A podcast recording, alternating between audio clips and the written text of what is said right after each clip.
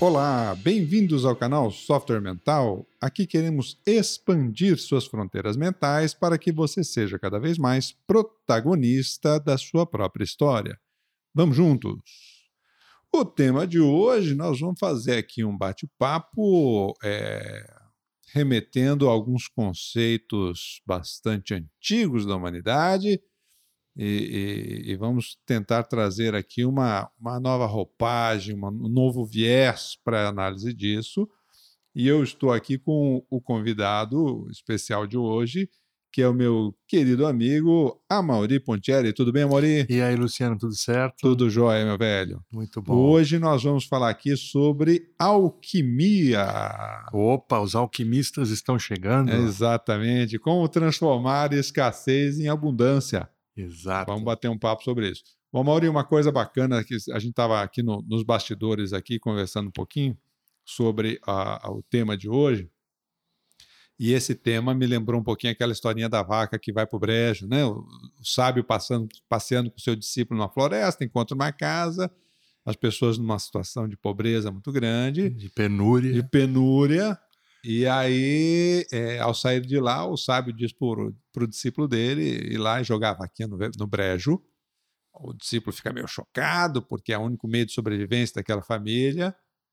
E, mas cumpre a ordem do mestre e passados um tempo eles voltam lá e tudo aquilo prosperou, o ambiente foi, virou, melhorou, virou uma fazenda, virou uma fazenda com vários produtos, com várias atividades comerciais, a família numa condição de vida muito melhor, ou seja, como é que a gente sai de uma condição de, de, de, de escassez, de falta de recursos, para uma, uma abundância de recursos. E, e, na prática, o que nós estamos falando aqui, e talvez esse seja um, conceito interessante para a gente começar a falar sobre alquimia, né? Como é que a gente transmuta uma realidade dessa forma a partir, na verdade, de uma privação. Exatamente, né? Essa, esse conceito, essa busca aí que você, como falou, é imemorial aí desde tempos imemoriais do de extrair alguma coisa de valor daquilo que não tem valor, né? Uhum. É, é, um, é alguma coisa que até, vamos dizer, é um arquétipo, né? Sim. E sim, você sim. tem aí símbolos desses arquétipos aí, a questão mesmo da, da prosperidade que foi citada aí na tua história, a questão da, da cornucópia, né, que é aquele símbolo, né, daquele é, daquela concha onde você tira riquezas dali e não acaba nunca, né? E, e é essa a ideia, você só que isso as pessoas elas acham muito que isso tem a ver com processos de riquezas materiais, De bens materiais, química, né? No caso da alquimia, a química que é você pegar uma, um metal abundante, um metal comum, sem valor, e através de algum processo químico ou alquímico, né, que é sempre a busca aí da, da pedra filosofal, é outro símbolo desse, Aham, aham. desse processo, ou dessa, dessa história, é, você transformar em ouro, ou alguma, Hum. algum metal valioso e É, tudo po- mais. né? popularmente a turma fala, né? Como transformar um pote de bosta num pote de ouro, é isso, né? Exatamente, exatamente. E aí as pessoas ficam. Aí tem aquela história também, outra do sábio, né? Que fica apontando a estrela e o bobo fica olhando o dedo. né? Aham, aham. É, as pessoas ficam muito ligadas no processo mais de primeiro nível ou de material. E o que o sábio ou o que as histórias nos remetem, as coisas, o conhecimento mais profundo, a sabedoria mais profunda nos remete, na verdade, é que tudo isso é uma transformação interna, é uma transformação aham. que se dá em nível intraconsciencial ou inter eh, pessoal, né? Aham. É, intrapessoal. verdade. Intrapessoal. Intrapessoal, é, desculpe. E, e é isso. Então, aquilo que não tem valor para uma pessoa, para outra pode ser um tesouro. Sim. É, quando a gente fala, por exemplo, da- do conceito de valor, né, é, a gente tem aí duas, dois vieses básicos aí para a gente falar do conceito de valor. Né? Um é o que é o mais popular, que é a coisa cara. Então, se o negócio é caro, é porque tem valor. Se o negócio é caro, é porque é bom.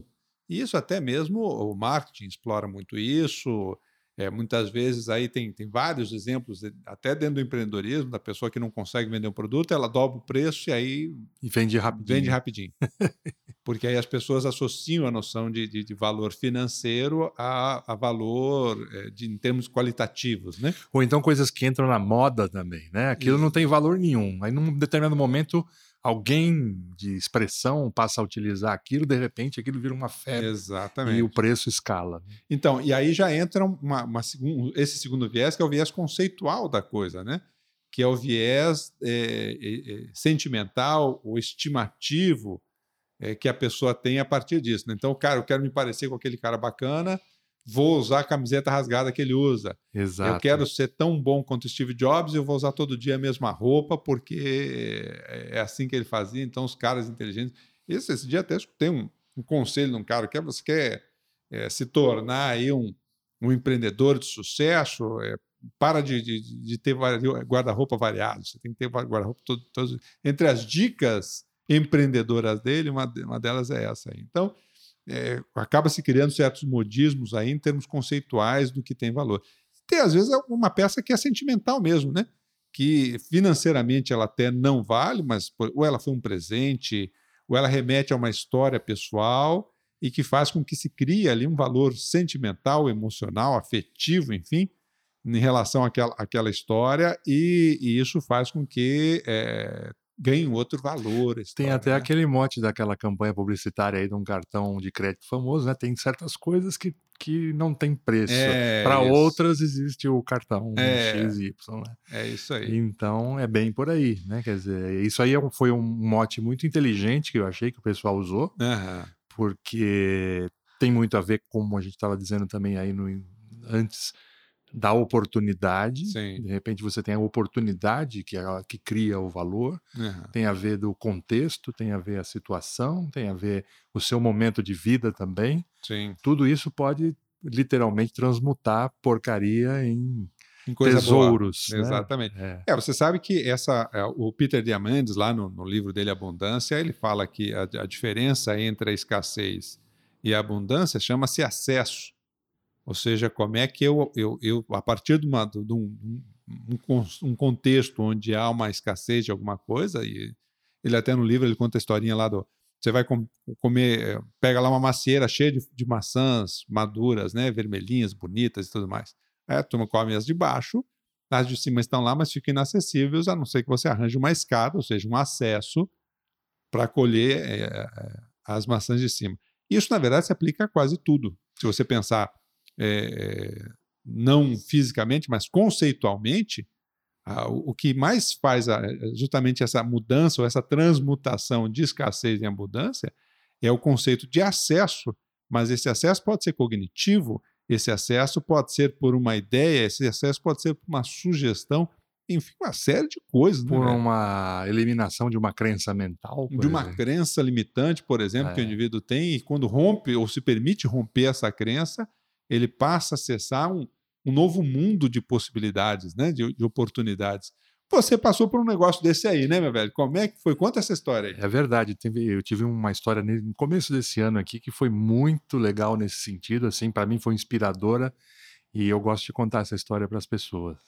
Que é o seguinte: eu, depois de muitos anos, né, de, eu sou formado em jornalismo lá pela USP, e agora, depois de 25 anos de formado já e depois de uma carreira nessa área, eu decidi fazer uma segunda graduação, dessa uhum. vez na área de exatas, aí, das ciências exatas na ciência da computação.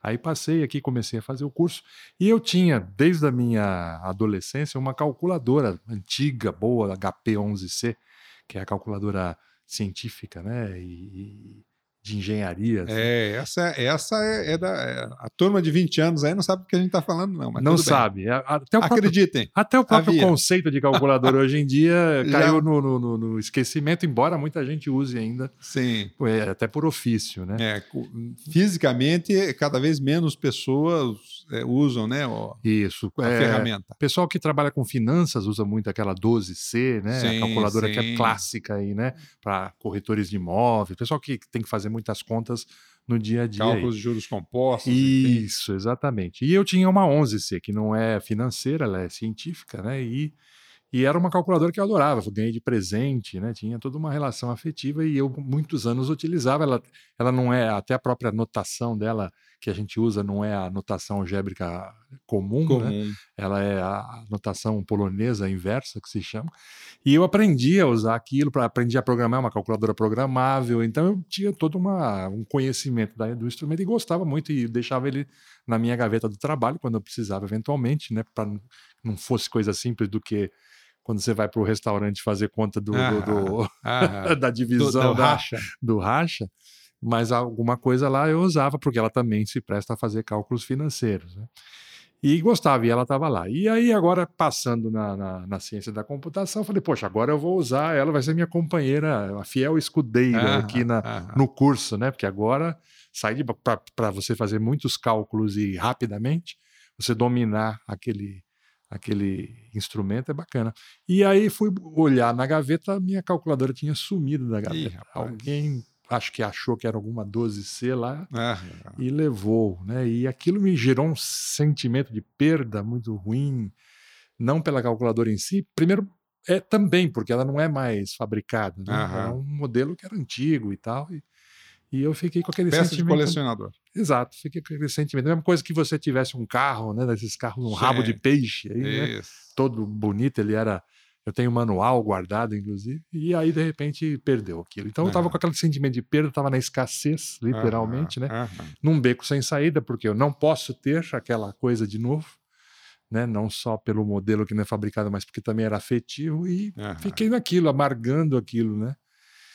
Quando de repente fui conversar com um amigo meu, ele falou: Olha, por que, que você não entra lá no site de leilões lá americano no eBay? Deve ter um monte dessa calculadora vendendo lá. Você não é a mesma, obviamente, mas você tem um manual, tudo, você repõe ela com uma de boa qualidade e tá tudo certo, né? É um produto, afinal, um produto industrializado. Eu falei, poxa, tem sentido isso, né?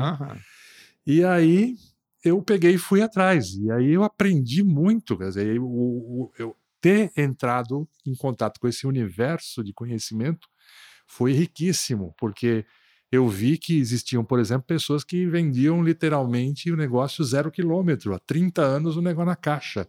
Olha só. Né? Assim, lacrada. Quer dizer, olha, eu tinha isso aqui, guardei mesmo, peça de colecionador e vendo. Obviamente que nesse caso é um pouco mais caro, né? Ou claro. dependendo do produto, muito mais caro. Mas tinha gente também lá que estava com aquilo ali parado, não tinha valor nenhum, e tem gente que bota lá a preço de banana. Então, no processo, eu acabei comprando uma calculadora zerada, praticamente, uhum. por uma pechincha, vamos dizer, por um valor menor do que uma nova que eu compraria. Uhum. E, e no processo eu conheci vários outros modelos de calculadora, participei, aprendi a, a, a, trabalhar nos leilões lá, que tem toda uma ciência, né? Quer dizer, você pode dar lance, mas o momento melhor de você dar lance é quando está chegando ao fim do leilão, e aí você pode deixar baixo, dar uma.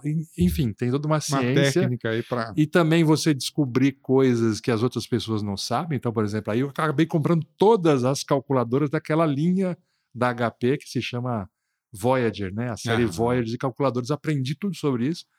Comprei todas as outras, algumas mais raras, inclusive, que a 11C. Que é a sua. Fiz uma coleção, né? Então aquilo ali teve um, um processo prazeroso também ah. de aprender alguma coisa na prática.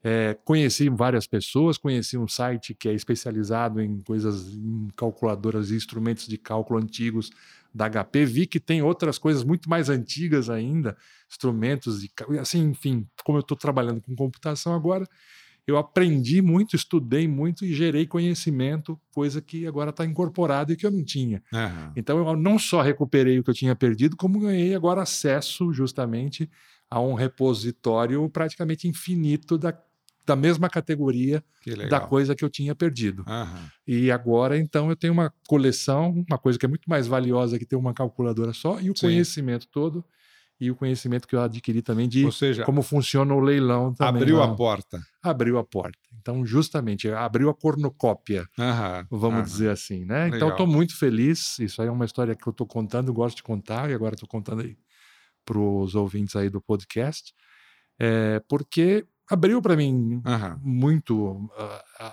as, as, as, a ideia de, de, abundância através de um exemplo prático que claro, eu vivi, né? Claro, claro. E isso assim muito sincronicamente também com todo esse movimento aqui da gente estar tá falando sobre abundância, vivenciando a abundância, é, fazendo projetos dentro da área de abundância. Sem, sem né? dúvida, para quem, não, quem não sabe, o Amauri é um dos, dos nossos é, parceiros fortes aqui no, no, no, projeto, aqui no processo do, do software mental e da, da, plataforma que nós estamos criando aí, que vai, vai ser lançada em breve, a plataforma do software mental.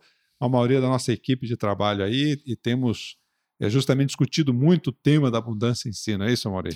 Isso mesmo. a moral da história, dessa pequena fábulazinha nerd que eu gosto de dizer, de, de abundância, é que a partir de um evento ruim, ou de um evento péssimo, ou de um evento eh, desagradável, de uma perda, de uma perda é, se você reciclar aquilo ali, e é uma reciclagem muito mais intrapsíquica, né?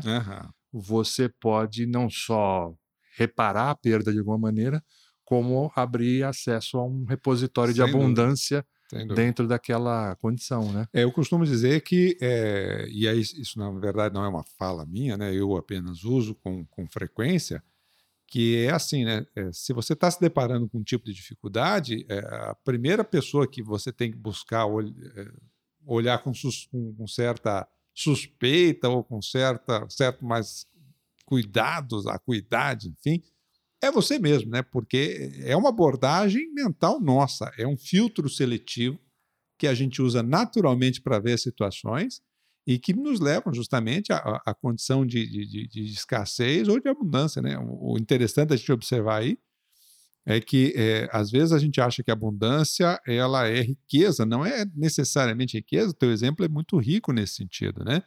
É o como você faz e o que você faz com os recursos que você tem. Aquilo que te é acessível, né? E a grande porta para isso, na verdade, não custa nada, porque é a informação vinda da própria vida, do teu cérebro, das, da, da tua caixa, e às vezes da troca que a gente tem com as pessoas, e nisso as, as, trocas são muito ricas. Né?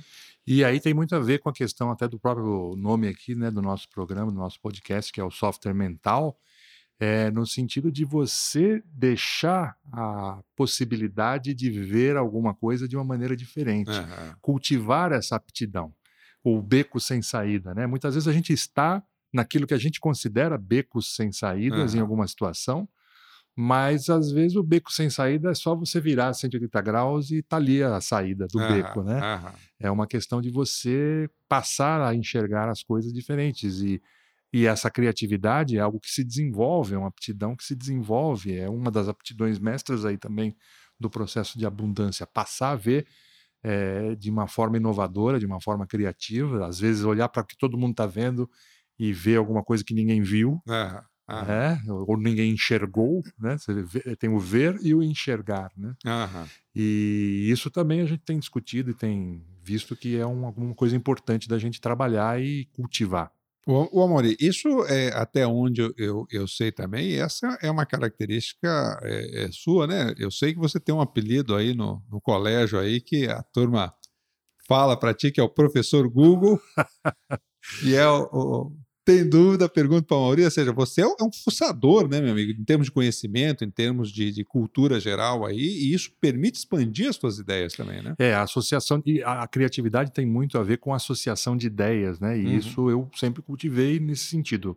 Eu tenho esse, essa curiosidade aí, né, e isso desde que eu me lembro por gente, né, que eu me considero por gente, de querer saber e tudo, né, uma uma inquietude uhum, de conhecimento. Uhum. E isso ajuda porque você acaba tendo uma associação de ideias mais rica e, e agora, quando você junta isso com o processo de problemas, né, de resolução de problemas, de conflitos, isso então enriquece. E aí Sem tem dúvida. uma aplicação prática aí, né? Sem dúvida. Tem uma fábula também, já que nós estamos falando em fábulas aqui, que, que você conhece bem também, que é muito conhecida aí no universo corporativo, que é aquela do país dos descalços, né? Sim. Que também tem a ver, né? Então, rapidamente contando, né? O, eh, tem, é uma fábrica de sapatos, uma indústria de sapatos, e aí mandam um emissário lá, um funcionário, para um lugar distante, para uma ilha, para ver se tem mercado para os produtos deles uhum. de sapatos. E aí, chegando lá, o cara olha que todo mundo anda descalço.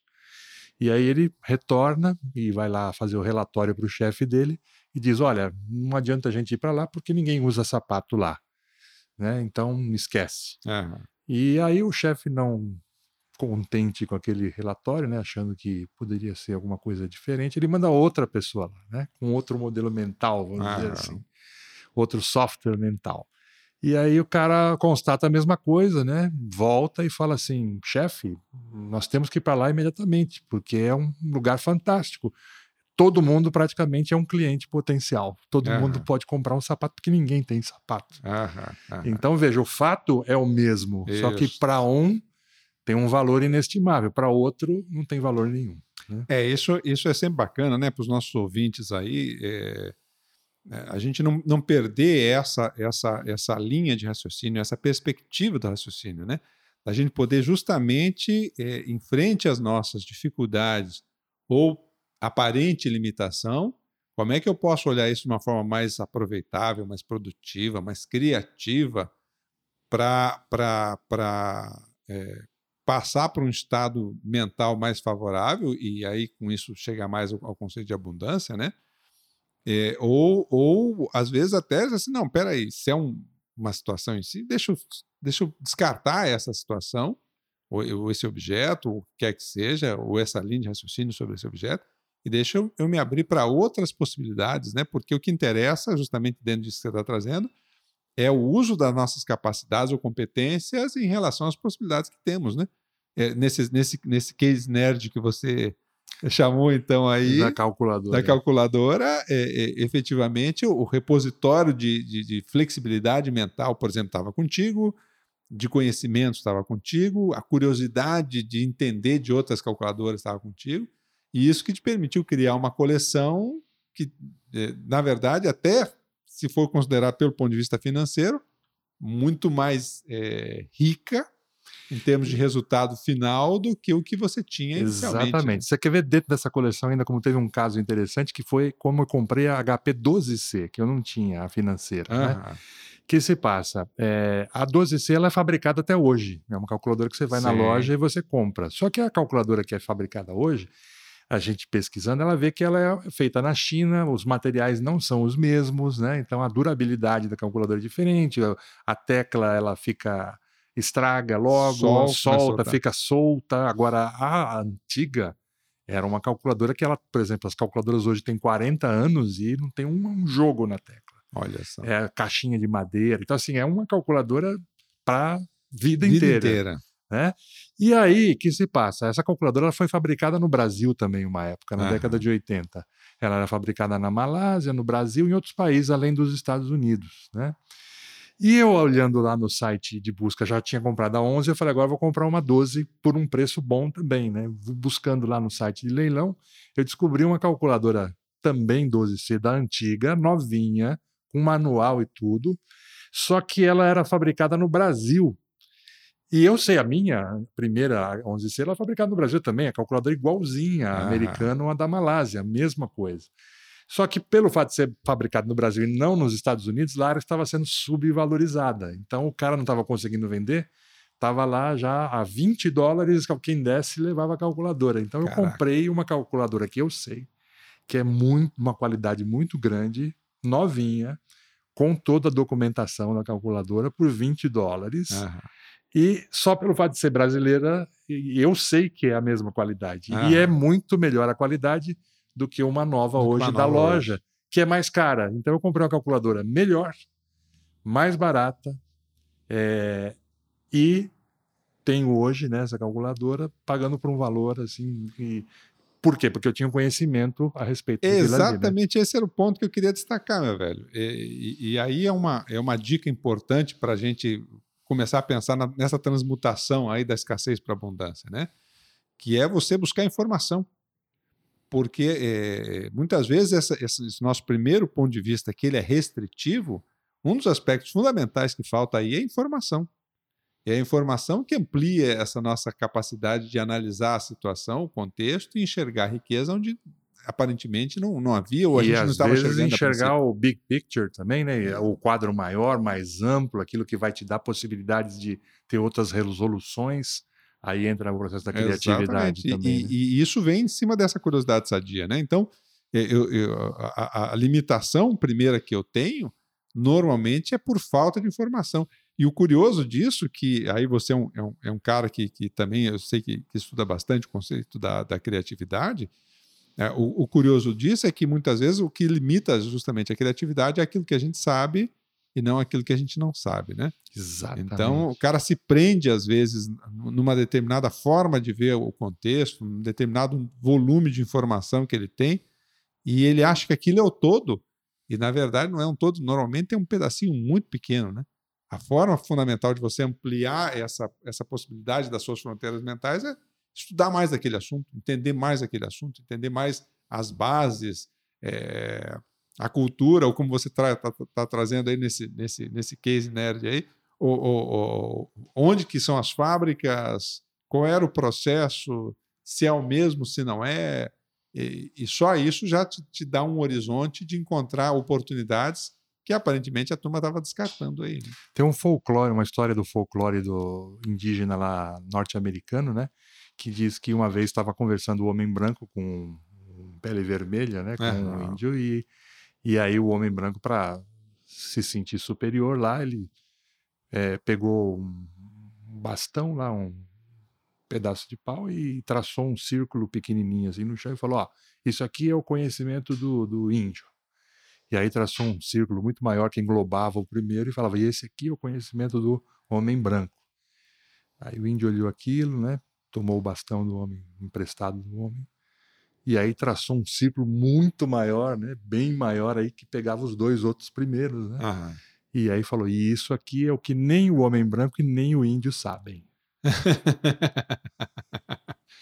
Então ali ele, é. na verdade, né, se você for ver, ele demonstrou mais sabedoria no sentido de que Com eu certeza. sei o tamanho da minha ignorância. Agora é. você talvez não esteja vendo o tamanho da sua. Exatamente, exatamente. E aí é o, e aí é o limitante da história, né? Ou seja, é justamente é essa essa não percepção de que há outras possibilidades a partir de novas informações, de novas trocas, né?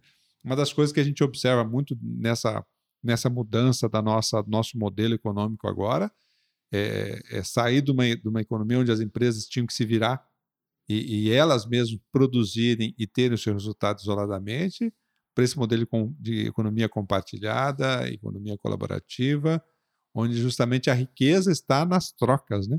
A riqueza está justamente nessa, nesse, nesse volume de informação que a gente começa a trocar com outras ideias, com outras fontes, com outros vieses, para a gente poder expandir mais né, essa, essa, essa visão.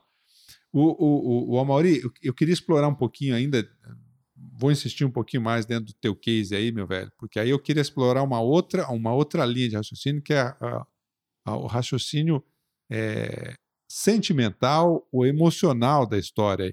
Como é que você se sentiu é, dentro desse processo? Porque você contou o aspecto é, do case pela riqueza, Exato. pela expansão do conhecimento, mas e o aspecto emocional, velho? Como é que ficou nisso aí?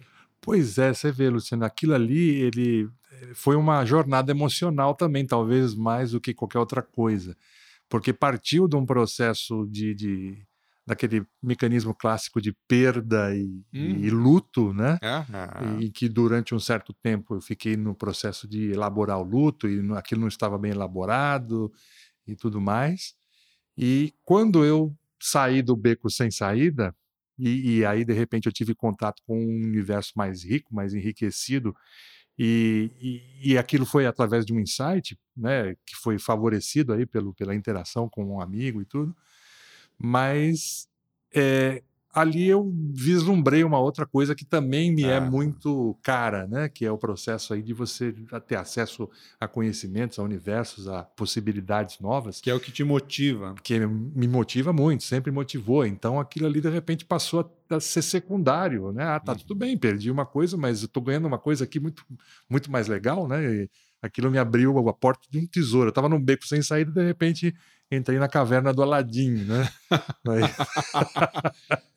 e aquilo eu falei, excelente, né? E, e, e aí também me, a, a, linha de raciocínio me fez ver, olha, é, é um produto industrializado, né? Então, quer dizer, eu repus o negócio em alto nível, claro. imperceptivelmente. Então, quer dizer, eu posso colocar, continuar colocando a carga de afeto que eu tinha, embora não seja a mesma peça, né? Mas dentro de um processo industrial, não faz sentido também eu ter afeto por aquele a, a exemplar. Né? Eu vou colocar energia e aquilo ali veio e trouxe muito mais coisa agregada. E hoje eu tenho peças muito mais raras que aquela, né? Que, que eu bacana. consegui e, e estou muito feliz. E, e, e, peguei uma calculadora das novas também. Então, assim, minha coleção tem as, os rabos de peixe e uma Ferrari atualizada, entendeu? tá, tudo, tá tudo bem, tá tudo E eu estou muito feliz, porque o conhecimento que eu tive também até repliquei. Eu, através da, dessa pesquisa, cheguei num site que é o Museu das Calculadoras HP, que eu não conhecia. E lá eu consegui é, um CD com manuais de todas as calculadoras que, que existem ah. no HP em vários idiomas e tal. Então, o conhecimento realmente que eu tive acesso é uma cornucópia, né? Ah. É um, um repositório praticamente infinito de informações, de produtos e de ideias e de contatos. É muito mais rico do que eu, que eu tinha. Sim. Eu era um mendigo sentado em cima do saco de ouro. É, exatamente. E aí é um, é um negócio bacana, né? Porque a gente vê realmente que o aspecto é, da experiência em si, ele é muito rico nessa satisfação, nesse bem-estar, nessa, nessa condição de, de, de, você realmente ficar feliz pela nova possibilidade, né? Isso é o um negócio da reciclagem na prática, né, velho? Exatamente. É a, o, o, conceito de reciclagem é, em termos de expansão, em termos de percepção de, de, novas, é, novos pontos de vista para olhar uma, uma dada realidade, né? O, o, o, você cita aí as fases do luto, é, é, bom a gente colocar aí para a turma, turma que nos ouve, né? Se tiver curiosidade, pesquisa aí Elizabeth Kubler-Ross no Google e você vai achar cinco fases do luto. A primeira é a, é a, é a negação, a segunda é a raiva, é, ou, ou, seja, primeiro você não quer aceitar que aquilo aconteceu, não é possível, aí a Exato. segunda vem a raiva. É, nessa fase aí eu procurava a calculadora em lugares que eu achava que, que ela poderia ter eh, ido aparecer. Uhum. Em lugares que eu nunca tinha guardado a calculadora, eu fui procurar. Uhum. Né? Então, assim, não aceito que ela tenha não sumido. Que né? tenha, é negação total. aí depois vem a raiva, né? Porra, mas me, me roubaram o negócio. Aí vem a, a raiva que. É.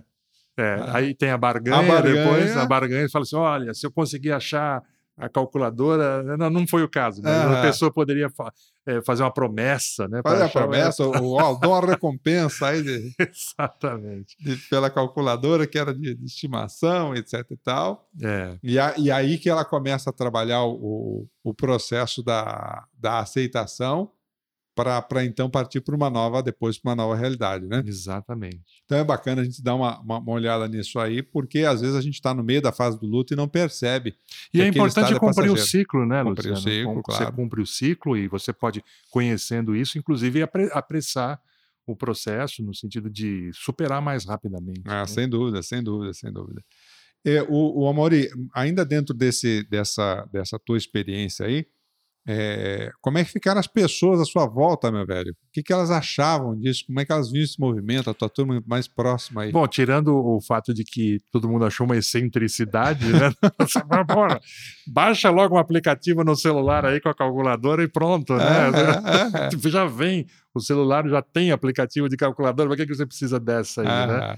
Mas, na verdade, aquilo ali é muito mais que a calculadora. Aquilo claro. ali, por exemplo, eu aprendi, é a jornada, né? eu aprendi a programar fazia programação, computação naquela calculadora, né? Os primeiros programas que eu fiz ali e tudo. Então, não faz sentido. Para quem está de fora, às vezes não faz sentido. É. Né? Agora, se eu falar, por exemplo, que eu aprendi isso tudo e que eu posso formar uma coleçãozinha de calculadoras dessa linha aí, comprando no site de leilão a bons preços, uhum. é, e formar uma coleção, e de repente criar uma caixa de madeira, né? Ir lá num lugar, fazer, mandar fazer uma caixa de madeira, colocar um veludo, colocar as calculadoras todas que eu vou selecionar bem, estado de conservação excelente e tal, criar uma coleção luxuosa com os manuais que eu já tenho como ter acesso também e tudo, e faço uma coleção dessa. E quando as calculadoras da série Voyager completarem 50 anos, eu vendo aquele estojo com a coleção ah, completa ah. de 50 você pode ter uma ideia de quanto uma pessoa que gosta e que quer aquilo Sim. pagaria por um é negócio verdade, desse? Não, verdade. Eu verdade, aprendi verdade. a fazer isso, percebe? Então, assim, aí a pessoa não vai achar tão excêntrico assim. Vai começar a fazer um com certo sentido. Com certeza, com certeza. não sei se vou fazer isso ainda. Estou tentado, mas Já está começando a ter ideias. Já estou começando a ter ideias. Muito bom, muito bom. Você sabe que é um negócio bacana aí que, que, que é, isso, isso lembra assim, né? O, a, a, vastidão de oportunidades que a gente tem. A gente discute muito hoje aí, é, dentro do aspecto da tecnologia, e, e eu vejo as pessoas com muito medo da tecnologia, porque está sempre na ideia de perda, né? Sim. É, vai perder, as pessoas vão perder empregos, é, vão perder oportunidades. É, aquela, aquele profissional que ele está numa fase da vida dele em que o modelo de, de trabalho dele, o tipo de trabalho que ele faz, parece que já não tem mais a, o mesmo efeito. Né? A gente, eh, inclusive, encontra muito isso em profissionais é, que estão ali na faixa dos 35 aos 45, onde o cara aprendeu a fazer justamente as coisas manuais e, e num nível de esforço muito maior, e hoje às vezes vem a tecnologia e já faz aquilo é, de uma forma muito mais facilitada. Então, um profissional que chega agora no mercado consegue ter o mesmo nível de excelência que aquele cara que teve que aprender artesanalmente Exato. a fazer as coisas, né? Exato. E, e, às vezes esse cara tá, tá numa fase de luto aí, ele está numa fase de preocupação, está numa fase de, de, de, de, sensação de que está perdendo relevância, e é aí que ele tem que transmutar essa, esse modelo mental, né, velho? Exatamente. Tem, hoje em dia a gente tem muito mais possibilidade de atuar em muito mais áreas e muito mais. Isso, para mim, é uma riqueza muito grande. Isso aí é, nunca me assustou, na verdade. Né? Talvez seja por isso que eu estou procurando agora também me enfiar nessa área de tecnologia uhum. também, né? porque me traz essas novas possibilidades. Né? Tem muita coisa aparecendo nova que a gente não tem nem ainda a ideia de como isso vai se desdobrar. É, é. E a pessoa, agora, se a pessoa ela fica achando que ela eu nasci assim, eu cresci assim, né? Eu sou mesmo assim é. e vou ser sempre assim. A é. famosa é. síndrome de Gabriela, é aí ela está realmente no beco sem saída e precisaria procurar alguma coisa. Às vezes a pessoa sofre enquanto não muda o modelo mental, ela se mantém num paradigma de sofrimento, né? Sim. E o sofrimento ele é uma, as crises elas podem ser, a gente já aprendeu isso, né? As crises podem ser de crescimento ou de sofrimento, é. crises produtivas ou crises estéreis. E a gente tem que buscar sempre que a crise seja produtiva. Se ela não for, a gente é que tem que transmutá-la. Aí é, o que, aí é a verdadeira alquimia, né? Sem dúvida. Transformar a crise estéril, a crise de sofrimento, o processo da vida, né? enquanto instância de sofrimento, num prazer, numa, numa evolução, numa busca permanente é. pelo que é mais transcendente. O, o, o, aí a gente vê bem a questão do modelo mental, né? Porque na hora que a gente está com uma, uma certa situação em que a gente não está satisfeito ou, ou que está entrando aí num processo de crise, é, o, o, talvez o desafio maior da, da, da, pessoa seja perceber que isso é um sinal de que ela já pode dar um passo a mais, né? Porque é, isso, pelo menos, é da nossa natureza humana, sempre que uma coisa se repete ad nauseum, ou seja, repete, repete, repete, repete, lá pelas tantas a gente começa a ficar entediado com aquilo, chateado, enfadonho, e, e, começa a se sentir mal, começa a perder a motivação, começa a perder o prazer em, fazer a, as coisas e vai decaindo qualidade com isso, uma opção de coisa. Então, é, é, existe um aspecto emocional que às vezes é complexo da pessoa lidar, que é um aspecto de perda, um aspecto de, de, de insatisfação, de desmotivação.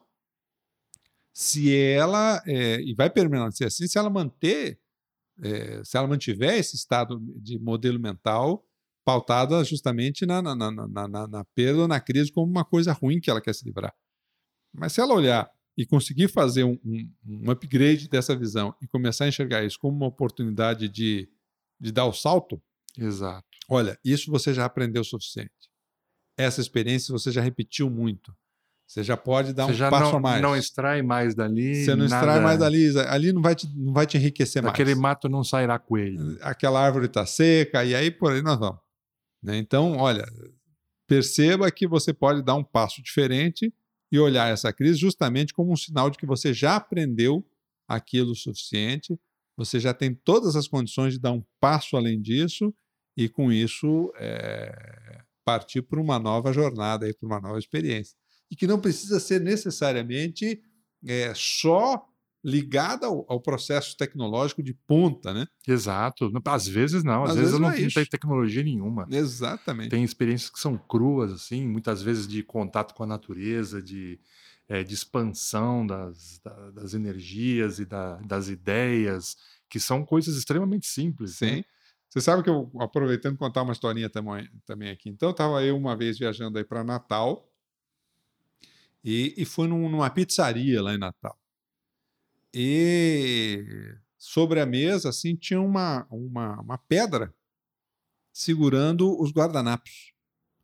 E aquela pedra, um desenho belíssimo, muito legal, a, a arte da pedra, hum. muito legal. Eu falei, cara, aí na hora de pagar a conta, escuta, velho, e aí, essa pedra aí, onde é que vocês arranjaram aí? Não, isso é um garçom nosso. Que ele, nas horas vagas, ele esculpe é ele ele ele é ele, ele faz com tinta ele ia fazendo pigmentos na, na, na, na pedra com, com, tinta e tinta colorida e aquilo ficava um negócio assim belíssimo. Eu falei cara mas isso aqui tá muito bonito. É, tem mais? Ele falou não tem. Ele faz aí você pediu chamei o cara para conversar ô oh, velho você que faz isso aqui? Falei, sou sou eu sou eu sou cara mas isso aqui tá muito bonito velho. Você vende isso aqui? Vendo. Opa quanto é que você cobra? 10 reais Falei, rapaz, que isso sim. Eu fiquei chocado com o preço. Interessante. Você, na né? verdade, né?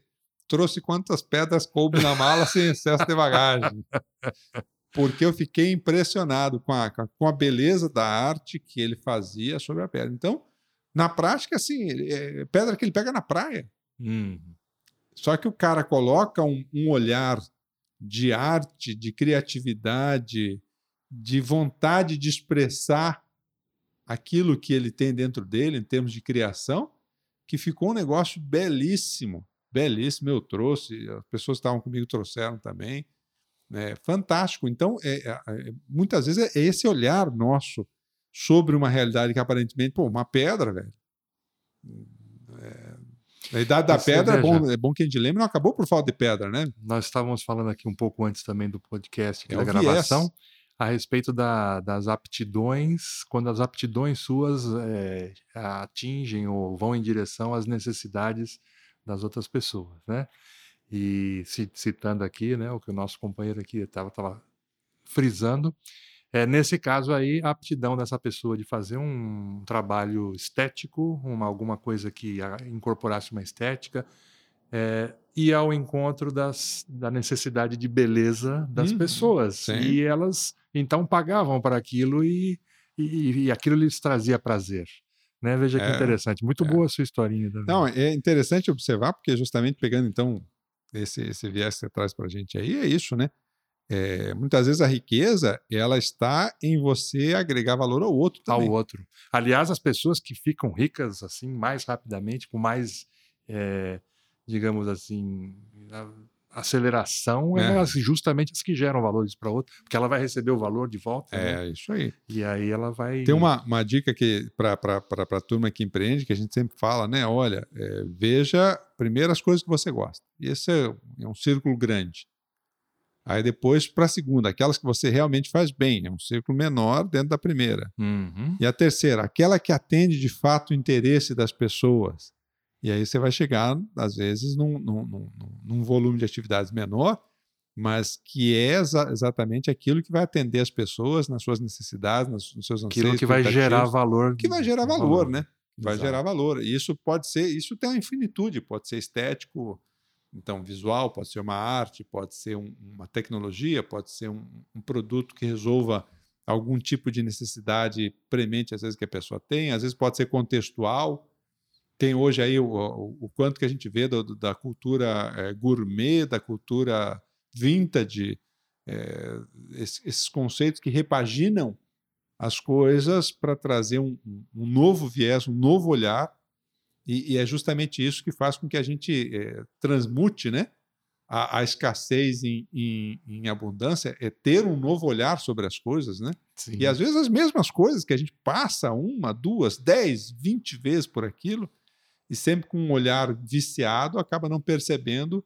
novas possibilidades, novas riquezas. Às vezes precisa vir alguém de fora e falar: Nossa, olha aquilo que você tem aqui, que loucura, que é. coisa legal, que, que que riqueza, né? Que É. tesouro e e a gente fala, poxa, mas isso aí estava tanto tempo aí, né? e É. nem dava bola para isso. né? Show de bola. Minha gente, vamos chegando ao final, então, aqui desse nosso episódio sobre a alquimia, a transmutação desse olhar que leva para a escassez para um olhar que nos leva para abundância. Acho que assim poderia ser até o título aqui do, do podcast de hoje, como alquimia, como transformar bosta em ouro, né? Caberia bem. Acho que vai ter bastante acesso. Caberia bem. assim, É. Então, minha gente, é, estamos chegando aqui ao final de mais um episódio do nosso podcast. Por que tratamos desses temas aqui no canal Software Mental? Porque confiamos que o mundo é um cenário de oportunidades para quem expande as suas fronteiras mentais e você merece aproveitar essas oportunidades. Hoje, então, navegamos fartamente por esta praia, não é isso, Amori? Isso, nadamos no mar da abundância. Show de bola. Mauri, obrigado pela tua presença aí. É, pessoal, sigam o nosso canal, convide alguém que você acha que possa se beneficiar com essas ideias, entre lá no YouTube, no YouTube, se inscreva no nosso canal, que isso sempre nos ajuda. E vamos conversando. Um abraço e até o próximo episódio.